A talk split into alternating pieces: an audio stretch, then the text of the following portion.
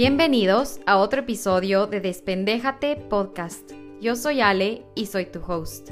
Gracias por estar conmigo hoy. Ustedes saben que este es nuestro lugar seguro, así que compartamos este ratito juntas. Ponte cómoda, que vamos a empezar ahora. Sacando los trapos al sol. Hello, hello amores, feliz semana, feliz día en el que estés, cómo te sientes hoy día, qué tal estuvo tu semana, cómo estás avanzando en tu challenge de 21 días.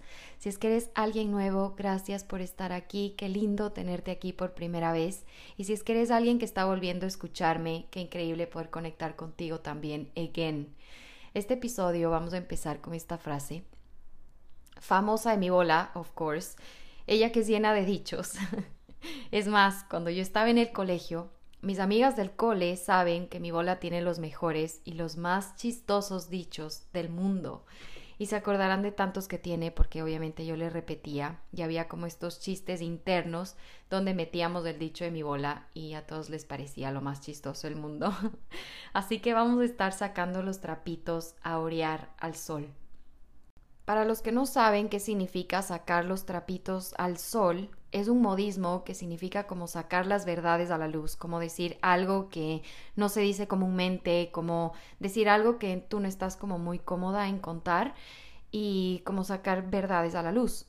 Y bueno, antes de empezar con el episodio, ahora que ya sabes de qué se va a tratar un poquito este episodio, quería también contarles la semana anterior que tuve. Qué semana. Y no sé si es solo a mí que me está pasando esto, pero a mí cada semana me pasa más rápido que la anterior. Hoy día me levanté y vi la fecha y dije, hijo de pucha, o sea, ¿qué? Ya estamos en abril. ¿Cómo? Y no es que estamos 1 de abril, ya estamos metidos en el mes de abril.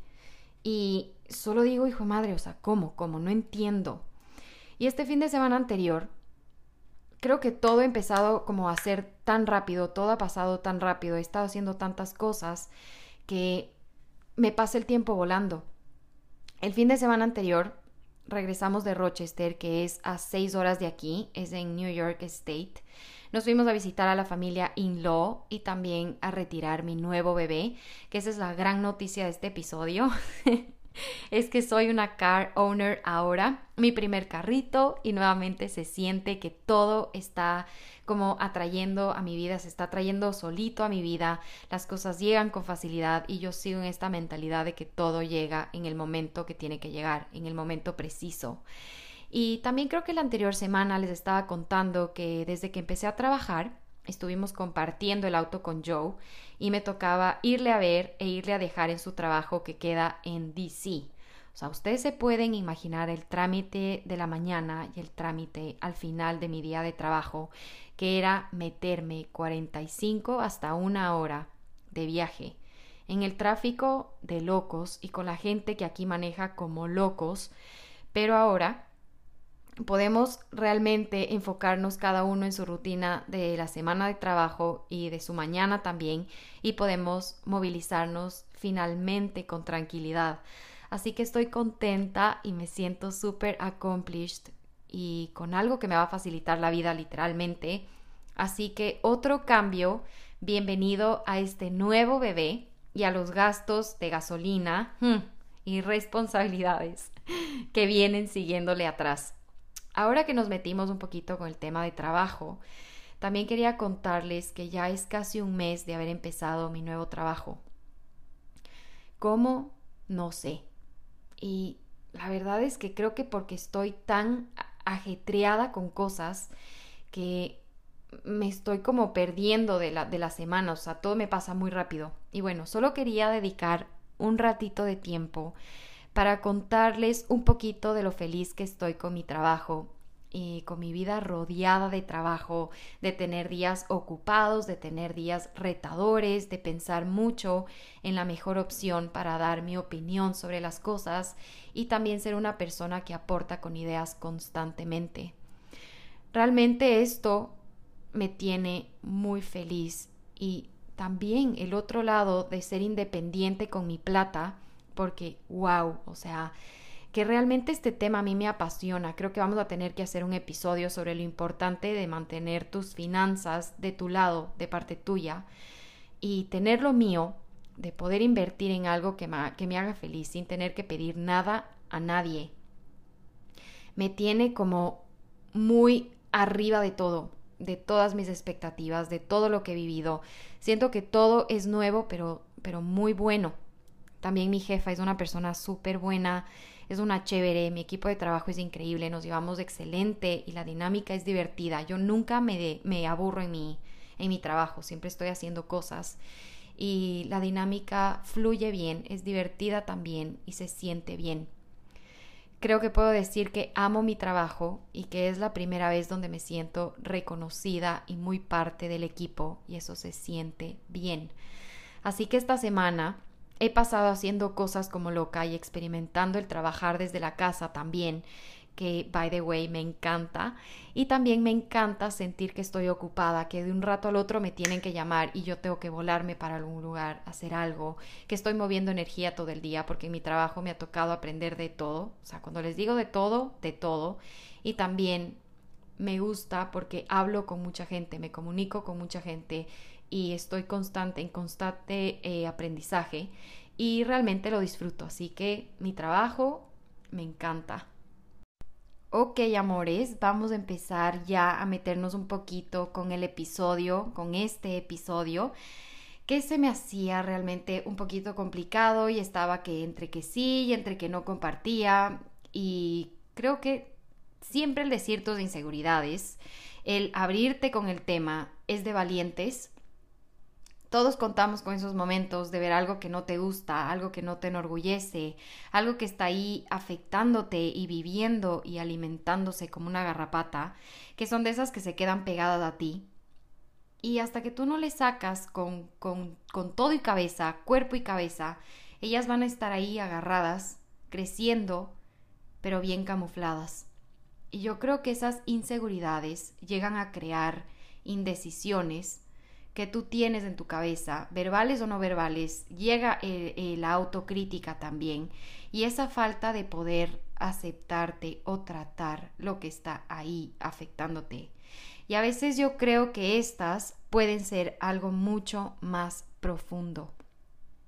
Y de esa profundidad que se explora también pueden salir nuevas cosas por tratar. Es que esto es como una plantita que tú la cortas y ella vuelve a crecer, pero si tú le sacas de raíz, puedes llegar al punto de principio o a saber de dónde sale el primer nudito, de dónde aparecen estas primeras inseguridades, pero obviamente tú no vas a querer buscar culpables de quién causó esto o de quién lo creó o quién dejó esas inseguridades a su paso. Somos nosotros quienes debemos buscar y sanar para avanzar. Entendiendo también por qué en primer lugar, por qué en primer lugar dejamos que otras personas vayan dejando inseguridades en nosotros. Y te voy a dejar esta pregunta y reflexión para ustedes hoy día. Que en qué mentalidad estás o estabas cuando dejaste que alguien siembre eso en ti, esta nueva inseguridad. Puede ser cuando tú eras chiquita, puede ser por un tema muy profundo, pero ¿qué fue lo que, lo que sembró eso en ti? Y fue importante para mí sacar esto de mi cabeza ansiosa para poder tratar desde un lugar de reflexión. Y ahora hablando con ustedes, me di cuenta que tengo uno, una inseguridad por muchos, muchos años y algo que detesto de mí misma y es que me he mordido las uñas y los dedos por muchos años y realmente me pongo a pensar como ¿cómo puedo yo hablar con ustedes de amarse y de amar tu proceso si no les cuento también la parte fea, la parte que me cuesta compartir, sacar, tratar, etcétera? Y sí, una de mis inseguridades que más me pesa son mis manos puedo decirles que he tratado de curar, entre comillas, este TOC, que es un trastorno obsesivo compulsivo, que estaba leyendo y haciendo mucho research sobre esto, En mi caso no llega a ser TOC por completo, pero siento que sí es una impulsividad incontrolable, que ya está tan plantada, que está, como les decía, esa planta que está creciendo y creciendo, pero nunca la he sacado de raíz, y esta está enraizada en mi vida y que requiere mucho, mucho trabajo. Por primera vez siento que el hablar de ir a terapia es muy normal, necesario y que aporta demasiado y yo creo que he venido teniendo terapia desde hace ya algunos años, pero todavía no encuentro mi terapia ideal, como que mi persona ideal con la cual yo hago clic y me puedo quedar ahí por mucho tiempo. Ahora de nuevo conseguí esta nueva psicóloga, es una nueva persona, ella es de Colombia, es una psicóloga que se especializa en transformar desde el interior, que es lo que a mí me llamó la atención.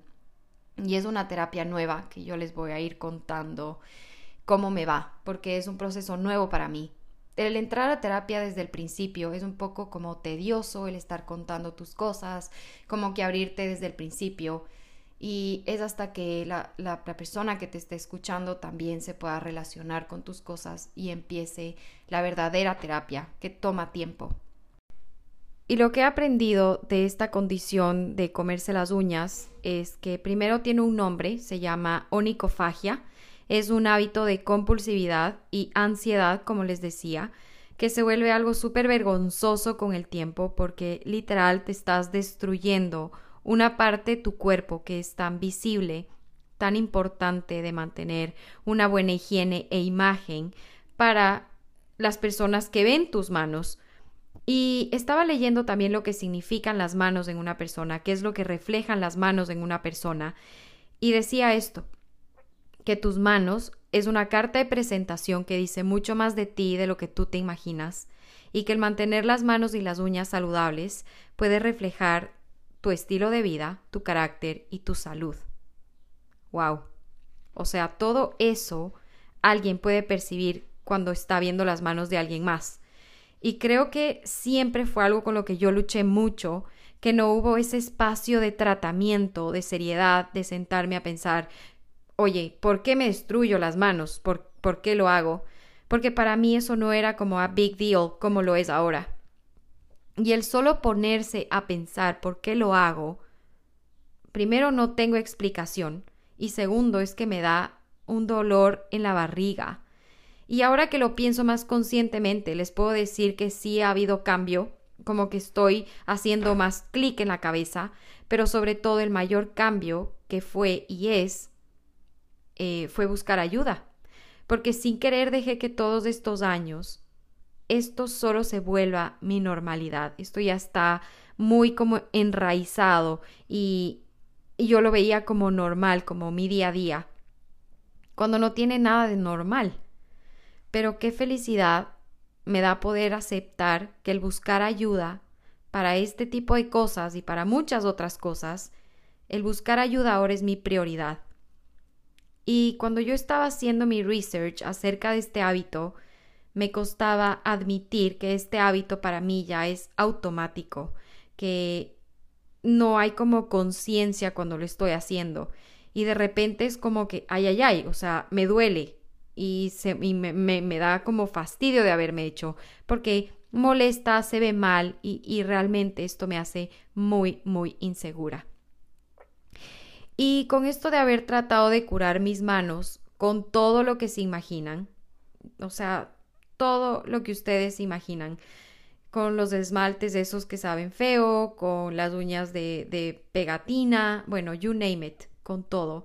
Creo que he venido usando uñas acrílicas desde que estoy en el colegio, desde muy, muy chiquita.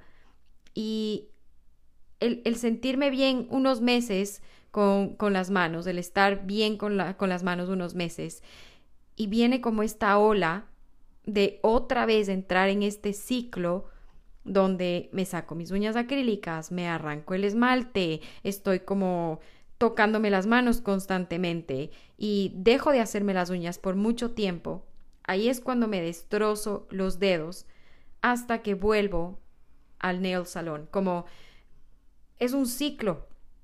Y no sé, para mí hacerme las uñas es como mi mejor día del mes, es lo mejor que me puede pasar y cuando estaba en Ecuador, el costo era mucho más bajo y cuando vine acá con esta condición, me quedé loca cuando me dijeron que cada sesión de manicure que te hacen cuesta entre 80 dólares o más. Y esto sin contar la propina. Es carísimo. Me duele el codo cada que voy. Pero, y yo entiendo que para mucha gente esto puede ser como un rotundo no, o sea, ¿cómo me voy a gastar tanta plata en uñas o cómo me voy a gastar tanta plata haciendo como que algo tan superficial? Pero que para mí es algo tan necesario porque yo cuando estoy hecha mis uñas y les dejo respirar un poco, vuelve esa sensación de verme bien con las manos, de sentirme bien, de poder, no sé, enseñar mis manos sin tener que estar consciente como escondiendo mis manos debajo de mis piernas o metidas en mi chompa o lo que sea. Y les dejo también sanar a mis dedos, sobre todo a mis pobres pulgares, que son los que más sufren, creo. Y, y solo me da esa seguridad sobre esa parte de mí que no estoy tan segura de enseñar, que en esa parte de mi cuerpo que está en tratamiento para sanar. Y por suerte, esta condición tiene cura, no es algo que es imposible de curar, pero sí requiere tiempo y requiere mucho como em, willpower, creo que como todo en la vida, pero para mí estar en este proceso de ya por lo menos ver esta condición como una inseguridad que dice mucho más que solo el nombre, mucho más que solo esta condición que se llama onicofagia, es súper poderoso y me aplaudo por eso. Y me hablo también con mucho amor y con paciencia para poder salir de esto, que he pensado que era normal durante tanto tiempo. Y como siempre me pregunto a mí misma, esta es mi pregunta clave para todo lo que hago ahora, ¿qué está en mis manos para cambiar esto? ¿Qué puedo hacer para curar, para sanar, para salir de esta? Y gracias a este proceso de cambiar que he venido haciendo durante estos meses atrás y junto con ustedes, de barrer la cabeza y el corazón de todo lo que no se alinea con amarte, de quitar todo ese polvo que está acumulado ahí, para poder ver lo que está debajo del polvo. Y yo sé mis metáforas, yo sé que tú dirás como esta man habla con pura metáfora y con puras, con, puras cosas así, pero si hubiera encontrado un podcast donde me hablen así, hubiera sido mucho más fácil entenderlo como como yo lo relaciono, como, como yo sé, como yo lo veo, para explicarlo de diferente forma, para, no sé, yo creo que yo lo explico así porque se me hace mucho más divertido y fácil y verlo como en una bigger picture, y yo me imagino estos casos como, como exactamente como pasan en mi vida. Y te voy a compartir así siempre todo, crudito y fácil de entender. Y claro, ¿no? Poniendo esto de prioridad eh, para tomar terapia, etcétera, empiezan a salir otras inseguridades que, no sé, se me vinieron a la cabeza, que me han venido persiguiendo desde que soy muy chiquita.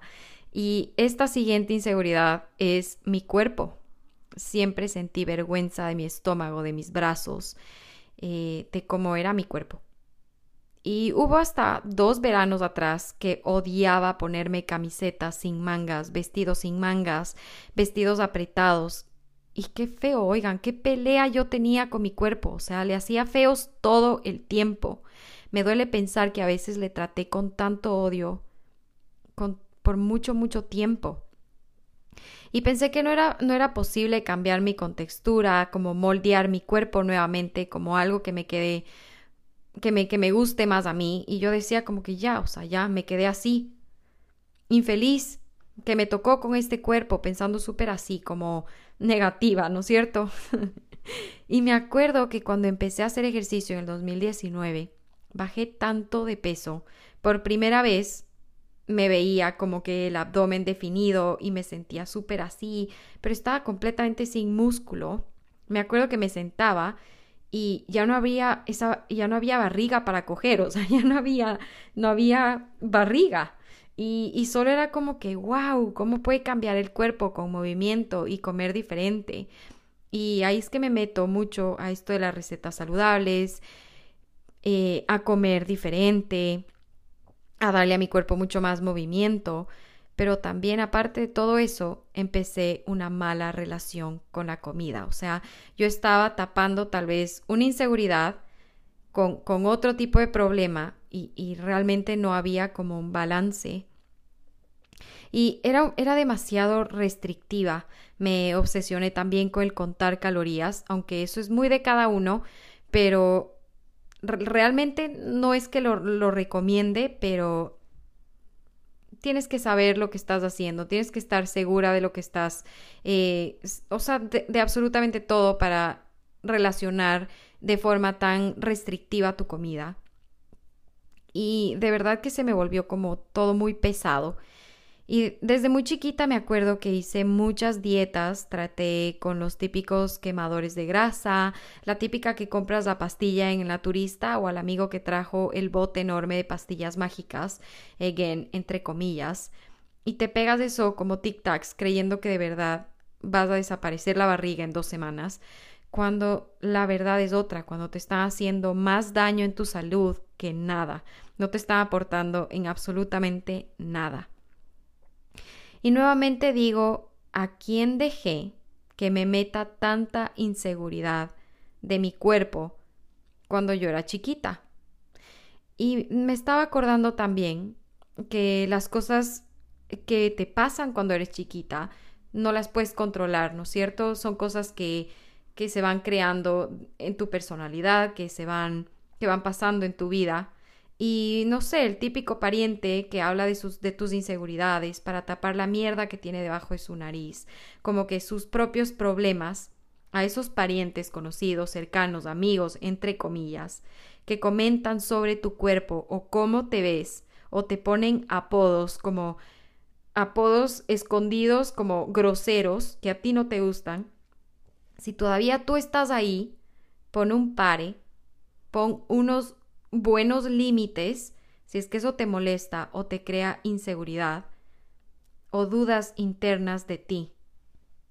Y una vez que tú pongas esos límites y aceptes qué es lo que te gusta de ti, qué es lo que no te gusta de ti, y puedas también tener como un poco más de paz interna con tu diálogo interno, empiezas a ver diferente. Y yo ahora veo a mi cuerpo diferente y he hecho como las paces con él.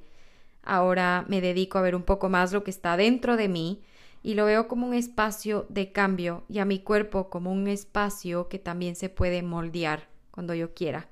Y es como este jardín llenito de césped que hay que cuidar, que hay que regar, que hay que también sembrar flores de colores para que esté lindo, para que se sienta bien, para que sea un lugar de disfrutar, aceptando que esté en constante cambio pero yo soy la única que puede juzgar qué es lo que veo, qué es lo que no me gusta, qué está ahí creando inseguridades y si las quiero cambiar o las quiero aceptar. Eso es depende de ti. Y yo ya pasé por algo así, donde pude demostrarme a mí misma que el cuidado de adentro para afuera sí afecta el diálogo interno que tenemos hacia nosotros mismos. Las inseguridades físicas creo que vienen de la mano con las que están bien adentro y se forman, es más, por las inseguridades personales internas. Las que están adentro hablan también por las que están afuera. Y no soy psicóloga, pero en mi caso, como siempre les digo, no tomes mi caso como una referencia, como un ejemplo eh, que, que lo tienes que hacer. Simplemente escucha esto y lo que te resuene lo coges con amor. Y algo hizo clic en mí cuando yo era chiquita para que estas inseguridades me persigan hasta ahorita. Y tal vez yo no las he afrontado todavía de la forma correcta. Y aquí entramos en un tema un poquito más complicado de hablar, porque como les dije, yo no soy psicóloga, ni tampoco me dedico a esto, pero sí soy parte de la mentalidad de cambiar lo que no te gusta. Para mí las cirugías plásticas y los procedimientos estéticos son muy personales y no creo que deberíamos juzgar a nadie por querer afrontar su inseguridad también de esa forma. Cada quien que aporte a su bienestar de la forma que mejor le parezca. Y aceptando esto también, viene a mi cabeza otra de mis inseguridades más agobiantes que he tenido en este tiempo, porque esto es reciente, que es el acné. He tenido acné hormonal por casi ya un año y es otra de, esas inseguridades que me tiene loca, que me tenía loca, que me ha tenido probando todo lo que me ponía, yendo a faciales, siguiendo rutinas, tomando agua, comiendo bien, que el bloqueador, que la vitamina C, que no sé qué, que no sé cuánto, todo lo que podía. Y siempre dije que voy a curar a mi acné de forma natural. Y creo que para una mujer, y peor para, en, o sea, en este tiempo donde vemos caras y cutis perfecto por todo lado, empecé a ver a mi acné como mi enemigo principal, como una condena horrible, como lo peor que me pudo haber pasado. Me sentía súper insegura y odiaba mi piel, lloraba mucho por estar así, y el acné duele también, estorba, se ve feo, en fin, bueno. Fue una etapa que no quisiera volver a repetir. Y si la estás pasando, busca a alguien que te pueda ayudar con algo, con medicina. Porque yo me fui por ese caso también.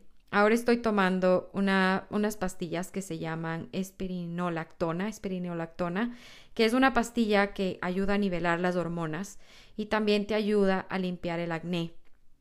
Siempre estuve en contra de tomar pastillas y esto es chistoso porque yo me negaba a tomar pastillas, nunca tomo pastillas para nada y me iba siempre a lo más natural posible, como les dije antes pero esta decisión fue tomada con mucho amor y esperando ver un cambio que realmente traté todo. Estaba desesperada y ahora mi piel está muchísimo mejor, se siente lisita, se siente y se ve saludable. Mi, mi, dermatólogo es un genio, pero aquí tengo que admitir que estas pastillas ya me había recomendado mi hermana, que yo digo que si pudiera tener un Skinco, que es la empresa de ella, aquí donde vivo, sería la mujer más feliz del mundo ella tiene un negocio, este negocio que se llama Skinco, que es de todo lo que se relaciona con la salud de la piel, faciales, limpiezas, etc. Y sabe mucho, mucho de esto. Y mi doctor me dijo tal cual lo que ella me había dicho antes. Así que ahora estoy en este proceso de aclarar mi piel, dándole mucho amor y buenos ingredientes y también buen cuidado, que es lo importante. Yo les dije antes que tú tienes el poder de aceptar o cambiar lo que no te gusta.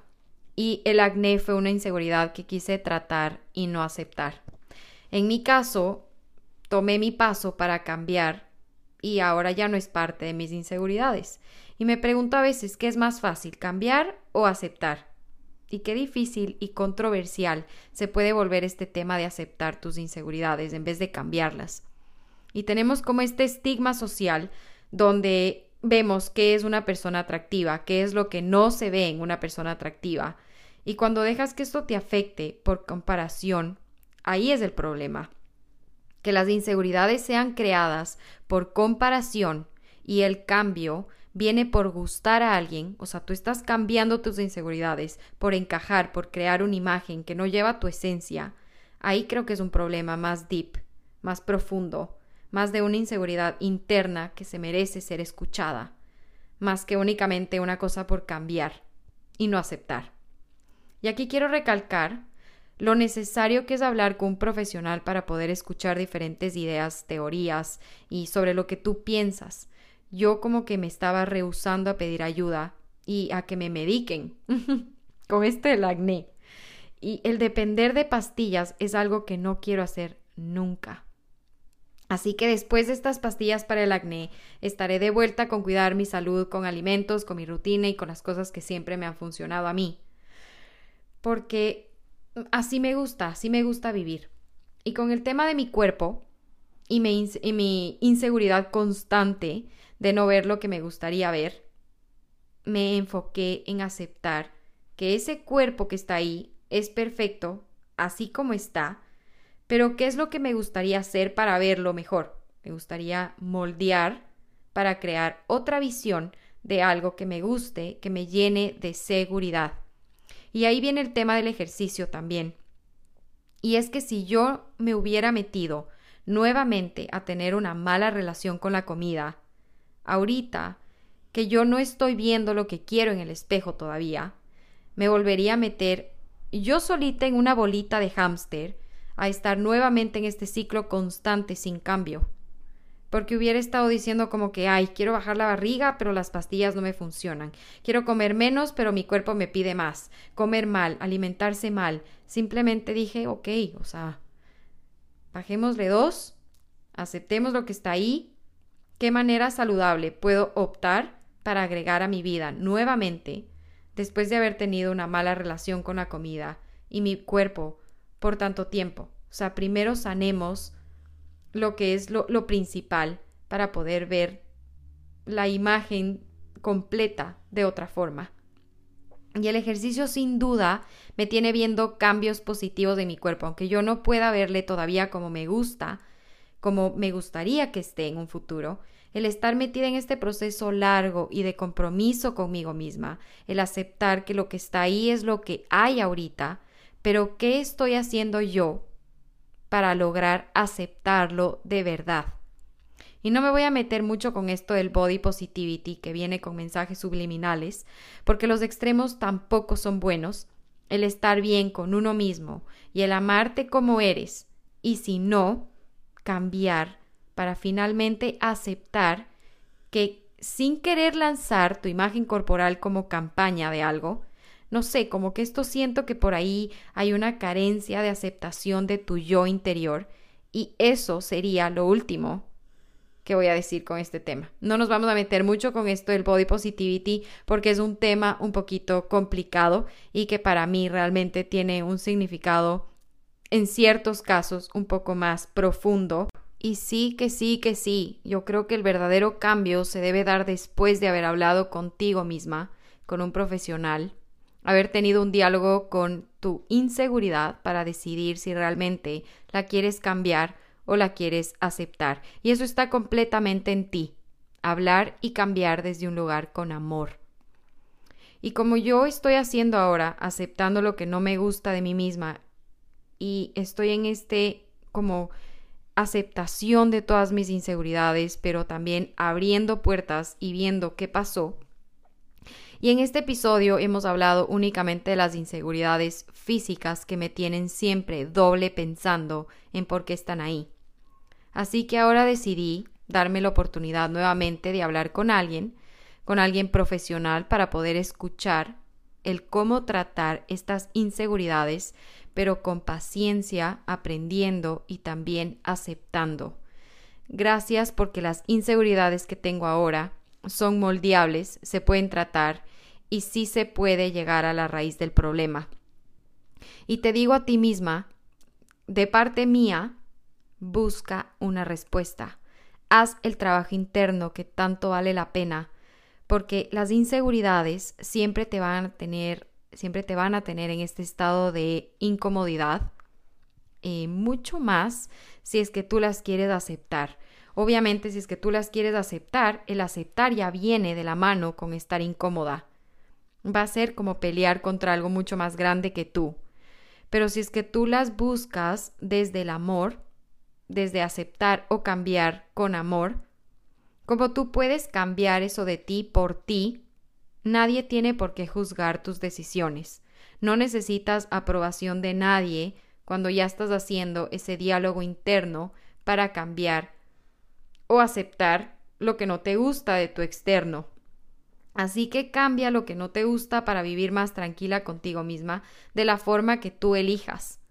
Y te voy a dejar también con esta reflexión que la puedes llevar contigo después de haber tenido este espacio para darte cuenta de que las inseguridades son tan parte de mí, pero tampoco no son parte de mí si es que yo no quiero. Y porque si yo no las quiero seguir cargando para siempre, las debo dejar ir, sacarme esa mochila pesada y seguir mi camino. Y eso toma tiempo, así que la reflexión para ti, para incentivarte, es la siguiente. Todo comienza y termina en tu cabeza, en tu mente. A lo que tú le das poder, va a tener poder sobre ti, pero únicamente si tú lo permites. Y me encanta tenerte aquí para poder hablar sin guion, ser auténtica con lo que me pasa. Gracias por escucharme hoy día. con lo cómo me siento. Ustedes saben cuánto me gusta hablar y mucho más cuando hay un mensaje tan profundo de por medio. Con este mensaje espero que hayas encontrado algo que te resuene y quiero que te des cuenta que todos tenemos inseguridades, todos tenemos nuestras inseguridades, pero no hay un todos cuando se trata de la tuya. Así que escúchate y date permiso para hablarte con sinceridad y nadie más tiene por qué meter leña al fuego. Tú decides, pero lo único que siempre deberías buscar es estar en paz y feliz con tu vida. Mis hermosas almas despendejadas, así va a terminar este episodio el día de hoy, que fue muy reflexivo, muy profundo, muy intenso. Les mando todo mi amor y toda mi buena energía como siempre para que tengan una semana llenita de todo lo bueno. Me encuentras en Spotify y en Apple Podcast. Gracias a los que me han dejado already un review y una calificación. Nos vemos en una semana más. Te mando un abrazo gigante y cuídate mucho. Bye.